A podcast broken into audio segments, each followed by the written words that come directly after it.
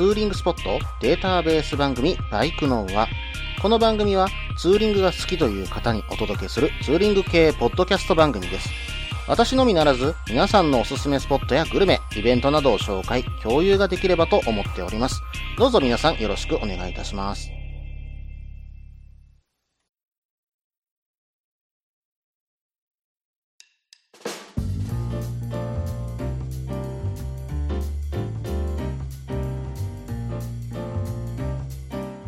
始まりました。バイクのは第89回ですね。お相手は忍者650に乗るタククロです。どうぞよろしくお願いいたします。ということでね、えー始まりましたけども、うん。えー、またって言われるかもしれないんですけど、とあるものをね、私また購入しましてね、うん。忍者650のシート、うん。え、こないだ加工したんじゃなかったたの？っていう風にね、言われる方非常に多いかと思うんですけども、うーんとね、ハイシート買っちゃいました。うん、まあなんでハイシートを買ったかというところなんですけども、まあね、以前、まあ加工したシートを使って、まあ今まで乗ってきたわけですけども、うーん、まあ本当に純正のシートに比べれば、格段にそのシート良かったんですよ。うん、まあ本当にこれでもだいぶ楽になったなとは思っていたんですけど、でもね、一日走ってて、で、本当にお尻がちょっと痛くなってきて、まあ例えば一泊します。じゃあ次の日にね、乗ろうとした時にね、もうほとんど座れる状況じゃないぐらいお尻が痛くて、二日目のツーリングが楽しめなかったことがあったんですね。うん、まあ以前お話ししたんですけども、鳥取に行った時かな。うん。まあ岡山の方回って、鳥取に回って、で、そこで一泊して、で、そこからね、兵庫県の宍粟市の方を回って、ゆっくり帰ろうと思ってたんですが、もうお尻が痛くて、それどころじゃなかったんですよ。まあ初日、ロングランは全然持つんですけど、二日目になった時に、もうお尻が痛くて乗ってられないのはしんどいなぁというふうに思って、まあ本当に姿勢の問題だとか、うん、慣れの問題だとか、ケツの鍛え方が足らないんだよっていうふうに言われるのかもしれないんですけども、うん、まあそれでもちょっと我慢できなくて、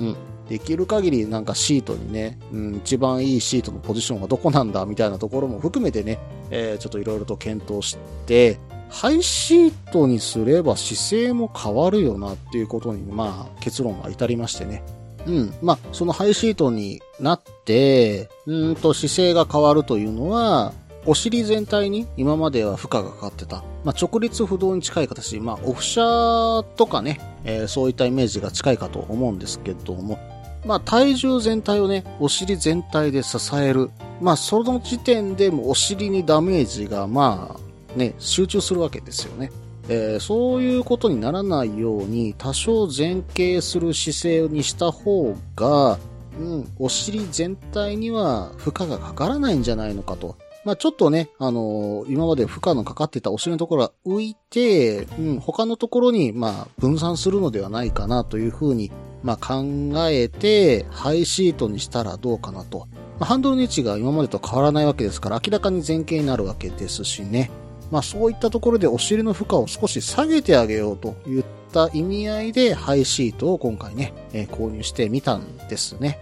で、今回導入の時に一つだけやっぱりね、ハイシートにするとリスクが出てくるところがあります。やっぱり足つきがね、怖いなというふうに思うところがあるんですが、その辺はね、忍者650。これがね、素晴らしいですよ。ノーマルのね、うん、あのーシート鋼。これがですね、790ミリと、実はね、忍者250のシート鋼が795ミリで、忍者650の方が5ミリ低いぐらいなんです。うん。まあ、そのぐらいね、足つきがいい、実はバイクだったりするので、まあ、170センチ、私170センチの身長なんですけども、えー、そして、まあ、普通にまたがっても足べったりで本当に膝曲がるぐらいなんですよ、両足ね。うん。なので、普通にハイシートにしても、うん、両足ついて、ちょっとかかと浮くかなぐらいになったんで、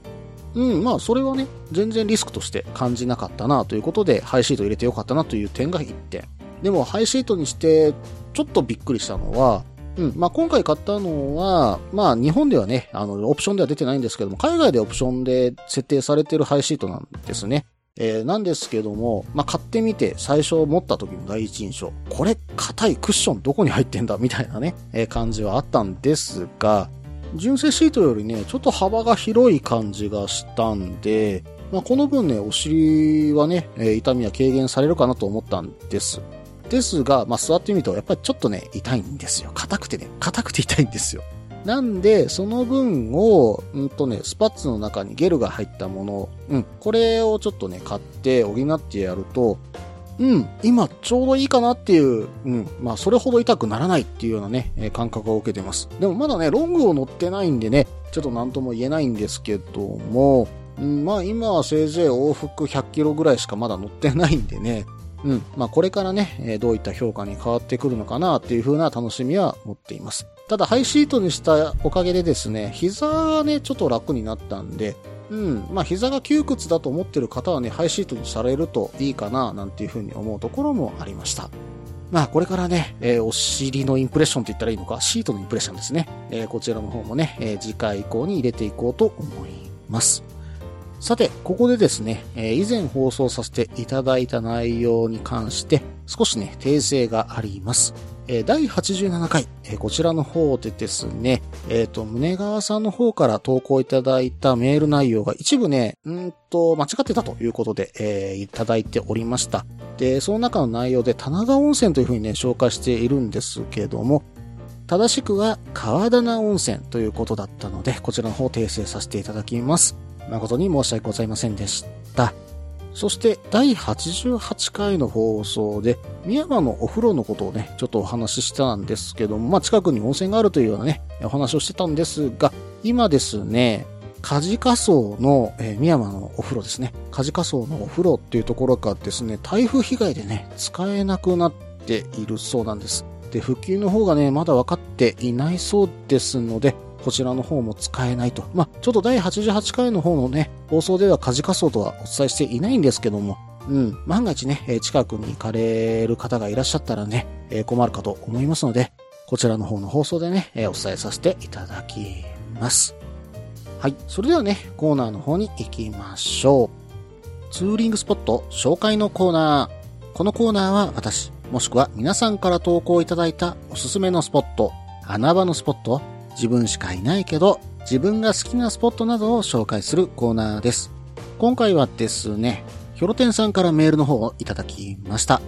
このメールですね、ツーリングスポット紹介のコーナー宛ではないんですが、えー、私がですね、えー、前々回、もう一回ぐらい前だったかな。うん、8月の頭ぐらいにですね、一泊ツーリングもしかしたらいけるかも、どこか候補地を送ってくださいというね、えー、いったメッセージを投げかけたところ送ってくれたメッセージになります。せっかくなのでね、ツーリングスポット紹介のコーナーでね、紹介させていただきます。件名、山陰ツーリングのすすめ。8月のツーリング先の候補に山陰どうでしょうかタククロさんあまりフェリーに乗っておられないようなので、この際、フェリーを使うツーリングをおすすめしたいです。私自身好きで何回も行っている関西発新文字行きのフェリーを使うコースです。新文字行きは名門太陽フェリーと阪急フェリーで何便かあり、夕方5時南港発から8時神戸発の間に出港する便を選べます。私は金曜ちょっと早く仕事を終わり、5時南港発の名門太陽フェリー1便を選ぶことが多いです。フェリーでまずはお風呂に入り、レストランで食事をとった後、デッキに出れば赤潮橋やさらには夜更かしして瀬戸大橋を眺めることもできます。5時発の1便は翌日5時半、7時50分発の2便は8時半に北九州新門司港に着きます。新門司港を出発し、本州に入り、日本海の綺麗な海沿いに 70km ほど東に走ると、ツーリングポイントとしてよく知られている角島に着きます。5時半着だと、まだ観光客のまばらな8時前後には、角島に到達でき、バイクの写真なども撮りやすいです。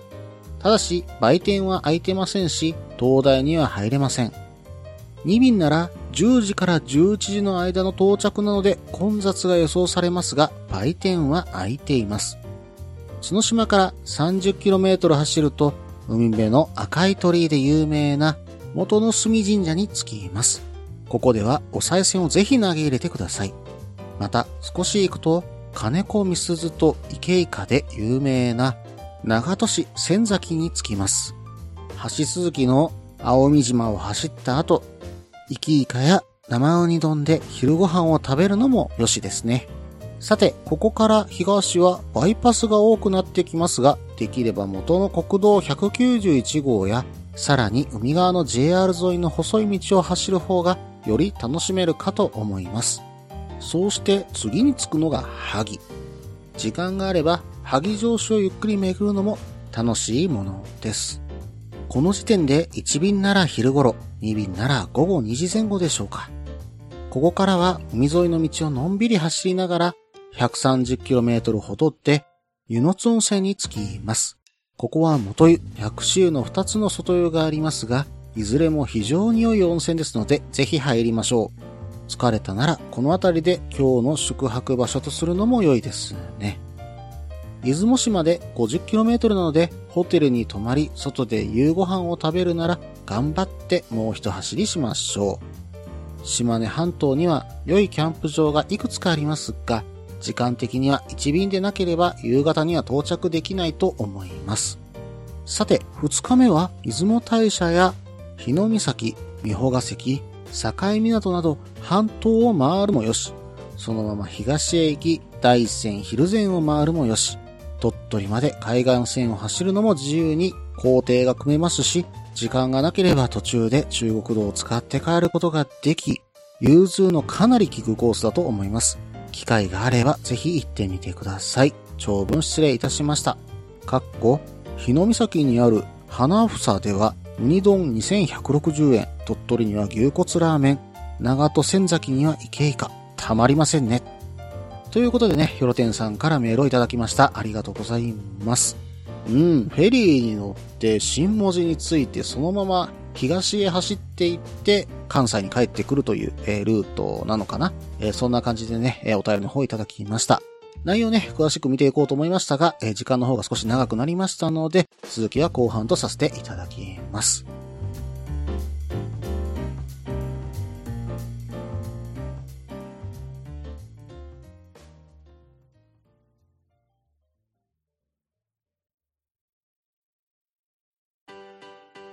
落ち着いて聞いてください。あなた EBR 症候群です。だって、だってお前ハヤボルトじゃんって。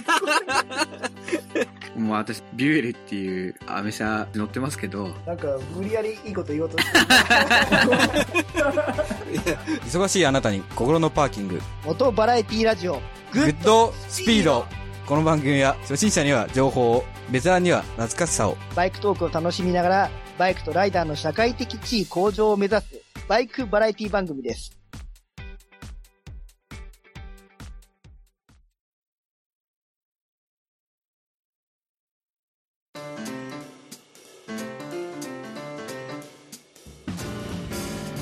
はい。それではね、後半です。後半はですね、ヒョロツェンさんのメールをね、詳しく見ていこうと思います。まずはね、8月のツーリング先の候補にサインどうでしょうか？ということで、まあちょっと8月私は行けなかったんですけども、サインはね、うん、あの、これスペシャル放送の方でもね、少しお話したんですけども、いい街多いんですよ。うん。なんだろう、うん、そんなにね、人がわんさかいるっていうようなね、街はないんですけどもね、なんかね、風情溢れる街が多い。うん、米子だとか、まあ、鳥取の駅前もそうですね。まあ、それ以外にも上町だとかね。まあ、これ兵庫県の方ですけども。あとはね、島根県のやはりね、松江ね。松江城の前の外堀をね、ゆっくり船で遊覧するなんていうこともできますからね。まあ、本当にね、山陰は何ていうのか、まあ、風流な場所が多いと言った方がいいのかもしれませんけどもね。はい。それではね、次を見ていこうと思います。次に書かれていたのは、タコクロウさんあまりフェリーに乗っておられないようなので、そうなんですよ。私ね、バイクでね、フェリー乗ったことないんですよ。うん、まあ、車だとか単身では乗ったことあるんですけども、バイクでね、乗った記憶がないんです。ただ、フェリーのある町にはね、まあ、近くの町には住んでたこともあるんですよ。豊橋とかはね、うん、近くの平子岬から鳥羽の方までね、うん、フェリーが出ていますし、この路線はね、うん、水曜どうでしょうの方で、株を使ってね、えー、こちらのフェリーに乗ってたっていうのね、ありますしね。うん、まあ、それに、まあ、大阪、まあ、当然住んでましたし、そこからもね、フェリーは九州、もしくは徳島だとか、えーいろんな方向にね、フェリーも出てますんでね、ただただバイクでフェリーに乗ったことがない。ただ、フェリーに乗る、うん、あの、ツーリングというのは非常に憧れております。私別に船酔いとかすることもないですしね、うん、ぜひね、一回乗って、まあ、芝ツーリングというのはなかなかちょっとね、私もハードルが高いんですけども、九州にはね、やっぱり行ってみたいんですよ。うん、まあ、弾丸フェリーとかね、一度乗ってみたいなーなんていうふうには思っているんですけどもね。うん、ヒョロテンさんが書いてくれているこの新文字の方にね、行くフェリー、えー名門太陽フェリーと阪急フェリーもありますし、うん、まあ、別府の方にね、えーつくサンフラワーもあるわけですから、まあ今のね、えー私住んでる兵庫県、えーこちらから、例えば神戸の方からね、えそちらの別府の方だったかな、うん、大分県にね、確かつくフェリーもあったかと思いますんでね、まあ、どこかでどれかに乗ってみたい。うん。まあ、できれば弾丸じゃなくね、一泊して帰っていきたいところではあるんですけどもね。まあ、でも金、土、日、まあ、金曜日の夜から出るとして考えたとしても日曜日の朝に帰ってこれるって言ったようなね、まあ、九州に行ってそうやって帰ってこれるといったようなね、えー便に乗れるというのはなかなかね、うん。関西に住んでいるライダーにとってはね、非常に利点なんじゃないでしょうか。はい。それではね、次を見ていきますよ。えっと、私自身好きで何回も行っている関西初新文字行きのフェリーを使うコースということでね、書かれておりました。まあ、この時に書いていたのが、ちょっとしたコツもね、少し書かれていると思うんですよ。フェリーでまずお風呂に入ると、うん、いうことが書かれてるんです。これね、私も聞いたことがあって、お風呂に真っ先に行かないと後で混むっていうようなね、えお話を聞いたことがあったんですね。まあそりゃそうですよね。えー皆さんご飯食べてゆっくりしてからお風呂に行く。なんていうことも考えてる方かなり多いかと思うんで、一番空いてる時間帯にお風呂に入るってね、えーいうことは確かにありだと思うんですよ。で、その後、キンキンに冷えたビールと夕食をいただく。うん。これが一番ベストなんじゃないでしょうかね。うん。で、そして明石海峡を見ながらね、ゆっくりして夜更かしすれば瀬戸大橋まで見れるということですが、この時点ではちょっとね、うん、ゆっくり寝といた方がいいんじゃないでしょうかね。ただ、ただ、うん、これから旅が始まるんだっていう思いがあるとね、やっぱり興奮するのはわかる。うん、これから楽しいことが始まるわけですよ。そりゃね、寝れないですよ。うん、まあ楽しいことばっかりが頭の中にね、よぎってきてるんでしょうね。えーそうなったらね、明石海峡大橋、そして瀬戸大橋、まあその後のしまなみ海道見てたらもうこれほぼ徹夜になるんでね、これはね、お気をつけくださいね。うん。絶対体力を残して寝不足にならないように九州に入ってくださいね。じゃないと後々しんどいですよ。楽しいこともね、えー全部台無しになってしまうかもしれませんからね。はい。そしてね、新文字に到着。その後、まあ、関門海峡を通ってですね、うん、角島にね、渡られてたんですね。うん、関門海峡から角島まで70キロだというのは私は知りませんでした。はい。えー、ということは確かにそうですよね。フェリーで新文字について、そこからゆっくりバイクで関西に向けて走って帰ってくる。これならね、確かに面白い。金曜日の夕方に出て、で、えー土曜日の朝着くわけですよね。土日を使って、例えば広島、岡山あたりで一泊して帰ってくる。これはね、楽しいツーリングになると思いますよ。もしくはもう山陽回ってくる。まあ、今回ね、書かれていますけども、山陰の方でね、うん、まあ、魚介類をね、えー楽しんでいくというようなね、感じは面白いかと思います。はい。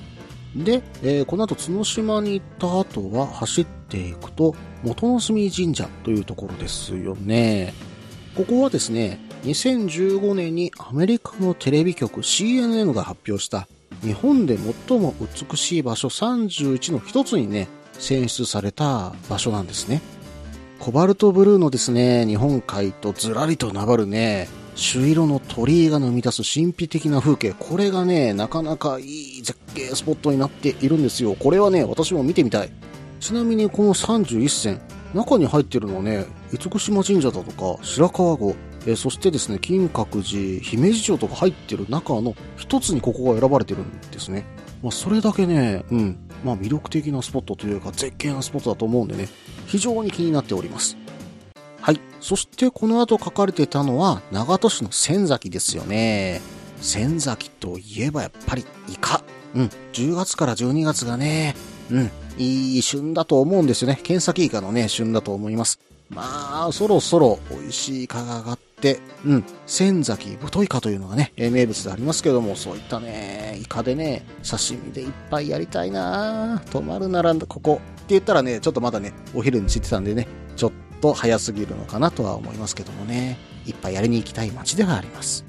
はい。そしてね、ここから、うん、バイパスが多くなってきますということで、山陰道がね、ある程度できつつあって、うん、まだね、ちょくちょく途切れ途切れにしかできてないんですけども、そのうちね、うん、全線繋がるんじゃないかなっていうところがあるので、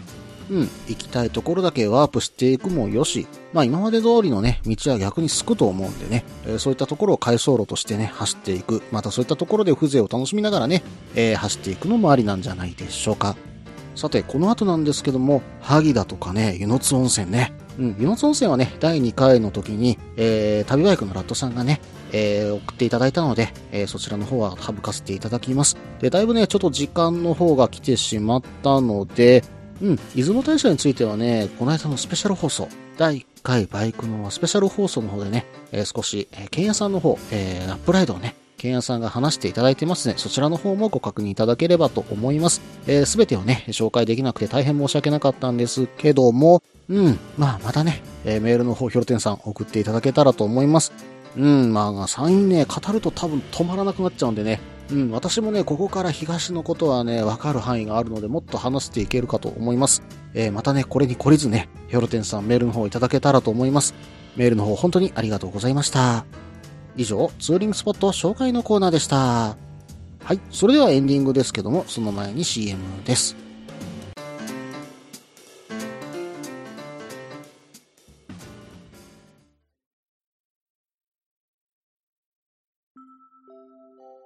みんなでお話しできる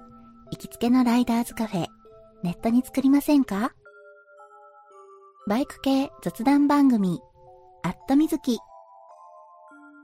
この番組は、プレゼンターの私、みずきがお話しするだけでなく、リスナーの皆さんにもコメントで参加していただき、バイクに関するお話をしていく、インタラクティブ型バイク系雑談番組です。近況やお題から始まった話が、どんな話につながるのかは参加する皆さん次第。アットみずきは毎週木曜日21時からツイキャスにて放送中。番組の詳細や過去放送の情報はひらがなでアットみずきと入力してウェブで検索。皆さんとお話しできるのを楽しみにお待ちしています。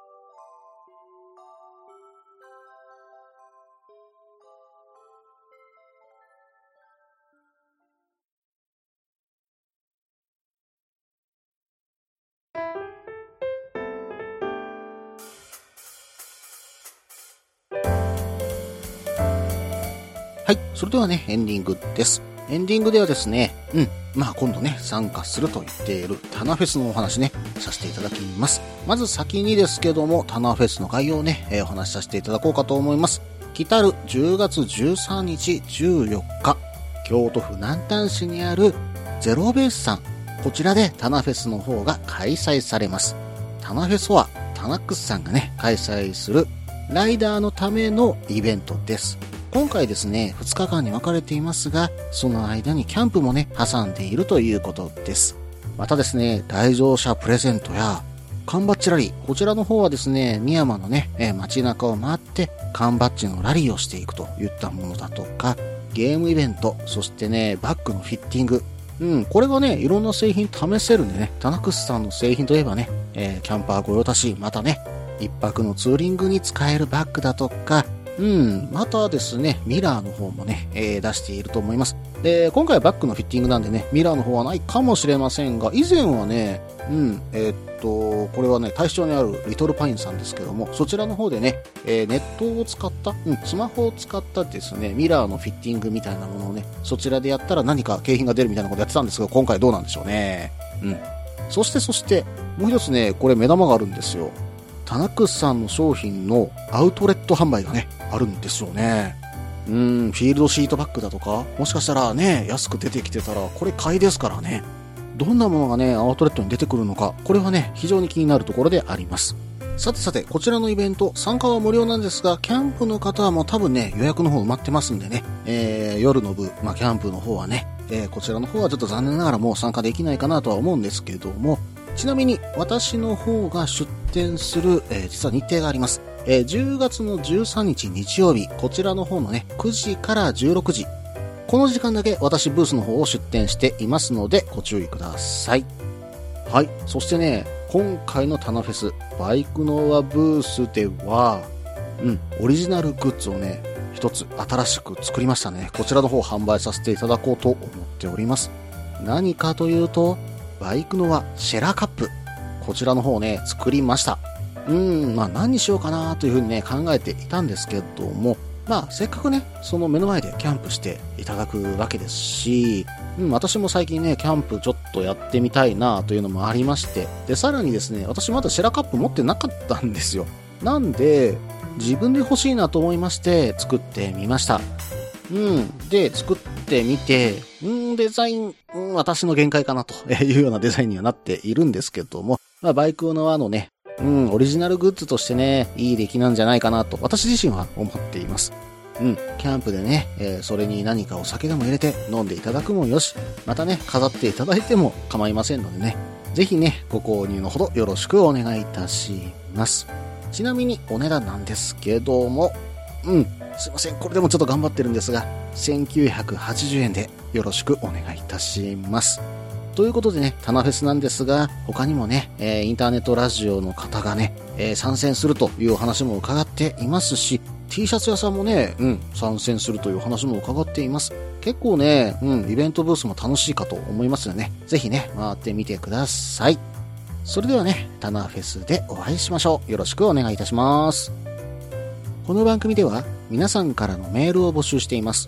ツーリングスポット紹介のコーナーではおすすめのスポット、穴場のスポット、自分しかいないけど自分が好きなスポット、自分じゃいけないけど良さそうなスポットを教えてください。また、旅先グルメのコーナー、イベント紹介のコーナー、ツーリングアイテムのコーナー、ツーリングお土産のコーナー、温かいお便りも待っています。できる限りご紹介させていただきます。メールはブログの方にメールフォームを設置しています。もしくはツイッターで直接メッセージいただいても構いません。ツイッターはタククロで検索していただければ忍者の画像でわかるかと思います。ではお便りお待ちしておりますと同時に今回バイクのは第89回ですね。これにて終了となります。最近ね、ちょっとお便りが、うん、あの、枯渇気味なんで、ぜひね、皆さんご投稿ください。何卒よろしくお願いいたします。それではまた。